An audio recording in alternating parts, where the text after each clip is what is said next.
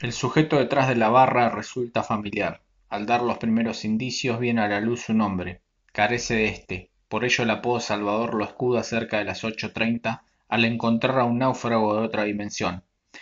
Se ponen al día trayendo los nombres de aquellos que se perdieron en el horizonte, guerreros que dejaron sus energías en esta torre resplandeciente.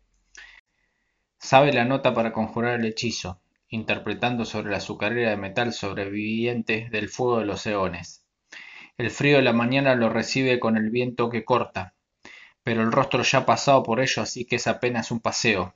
La marca en el reloj no se modificó. Podrá oír a sus compañeros bajando los peldaños a calentarse con el brebaje antes de que los lancen.